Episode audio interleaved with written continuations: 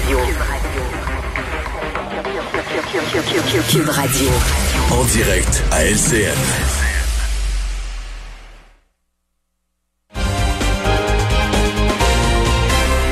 Salut Richard. Salut. Ça a de quoi faire réfléchir. Hein? L'homme qui vit probablement dans l'environnement le plus contrôlé de la planète, l'homme le, plus puissant au monde, Donald Trump, a contracté la COVID-19.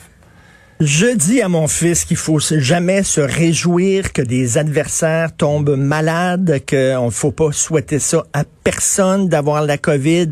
Reste que j'ai envie de dire, ha ha, femme les prix. Comme l'ancienne publicité, c'est-à-dire que, hein, lorsque, en anglais, il y a un mot qui dit, une expression qui dit, what goes around comes around, qu'on pourrait traduire avec euh, finesse et élégance par, quand tu pisses contre le vent, ça te revole dans le visage, OK? On peut dire ça. Je suis désolé, mais ce gars-là a minimisé pendant très longtemps la maladie, euh, disait que c'était juste une petite grippe, prenait plaisir à se montrer sans masque, roulait des mécaniques, faisait le macho, ridiculisait Joe Biden parce qu'il était masqué, il disait que c'était un signe de faiblesse. Eh bien voilà, que lui-même là présentement. Et j'ai un confrère de travail ici qui me fait remarquer que la, la sainte trinité des gens qui euh, banalisaient justement la COVID l'ont pogné. C'est-à-dire que Boris Johnson en Angleterre, hein, tout à fait, Bolsonaro au Brésil. Et là, c'est Donald Trump maintenant. Écoute, les, les, trois machos là, qui roulaient des mécaniques en disant, moi, là, je porterai pas le masque, ben lève là. Alors, j'aurais envie de dire aux anti-masques qui se promènent à Montréal en brandissant, en brandissant le, le, drapeau américain, en brandissant des photos de Donald Trump, votre gourou, là, celui qui disait, là, il n'est pas peur de la COVID, il y a rien là, on exagère il l'a. Il l'a lui-même. Donc, j'espère que le message va passer. Je ne souhaite pas, bien sûr, de mal. J'espère qu'il va s'en sortir. Quoique s'il s'en sort, écoute, il va dire, regardez, c'est la ben, preuve que, ben, c'est la preuve que c'est pas si grave que ça, tu sais.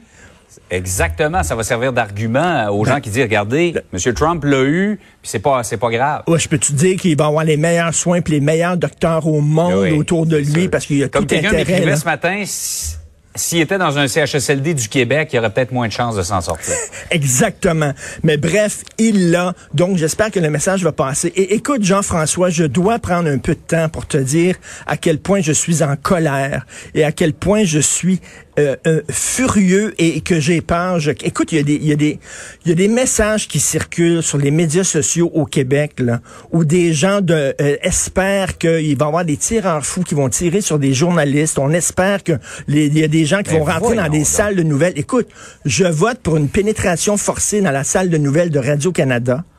Je rêve qu'un tireur ben, fou en a assez et va tous les descendre en parlant des journalistes.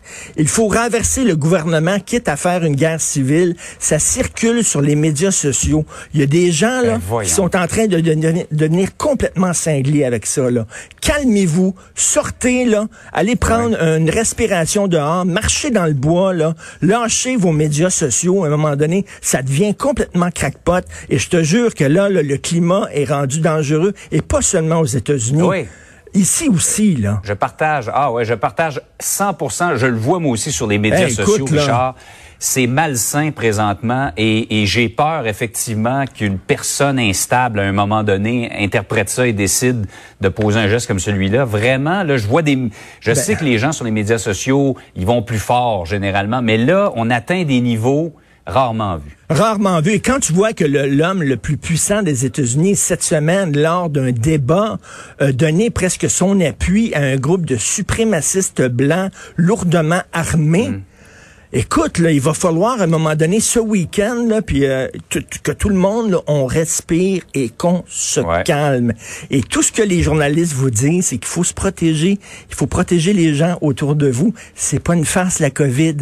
Donald Trump l'a eu. C'est pas une farce. Ça existe. Par ailleurs, rapidement en terminant, Richard, le PLQ refuse d'appuyer la motion du Parti québécois sur euh, les arrestations euh, d'octobre 70. Eh, écoute, là, vraiment, là, 497 personnes qui ont été arrêtées sans accusation portée contre elles, qui ont été arrêtées au petit matin, ils le savaient même pas parce qu'il y a une loi euh, qui avait été votée en pleine nuit, qui ont été envoyés en prison, certains qui, sont allés en prison pendant deux, trois semaines. Écoute, c'est une exaction contre les droits de la personne. C'est vraiment grave ce qui s'est passé, que le PLQ refuse euh, d'appuyer la motion du, euh, du PQ présentée par le PQ en demandant des, des, excuses publiques de la part de Justin Trudeau. Je ne la comprends pas. On dit que oui, mais vous savez, euh, il y a quand même eu des enlèvements, il y a quand même eu des bombes, mais les gens qui ont été arrêtés avaient rien à voir avec ça. C'était des gens qui étaient un petit peu trop à gauche, un petit peu trop syndicalistes, un petit peu trop indépendantistes, et on les a arrêtés et mis en prison sans mandat d'arrestation à cause de leurs opinions politiques. C'est vraiment très grave et je, je, ne comprends pas que les libéraux n'ont pas appuyé cette motion-là. Il y a vraiment eu des abus. Euh, des gens en parlent encore 50 ans plus tard avec émotion de ce qu'ils ont vécu, euh, vécu en 1970. Un week-end plein de, de quiétude. Calmons-nous. De quiétude, on va prendre l'air, marcher dans les euh, dans les boisés et se s'aérer l'esprit. Ouais, faut faut prendre une grande respiration. Merci, Jean. Bonne fin de semaine. Bon week-end. Salut.